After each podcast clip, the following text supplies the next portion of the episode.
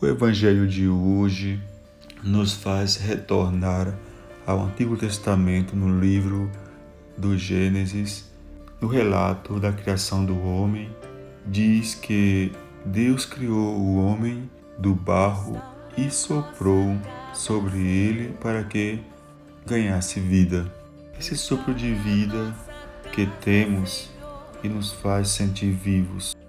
Se pudéssemos definir o que é nossa alma, deveríamos dizer que é esse sopro de Deus. Portanto, esse sopro permanece em nós à medida que nós conservamos nossa semelhança com Ele. Ao igual, vamos perdendo quando optamos por não querer ser como Deus. Nesse sentido, o homem perdido equivocado, pecador, enfermo, maltratado pelas penas da vida, vai perdendo esse alento de Deus. E o que faz Jesus no Evangelho de hoje é restaurar um homem, como o oleiro que refaz seu cântaro com o mesmo barro.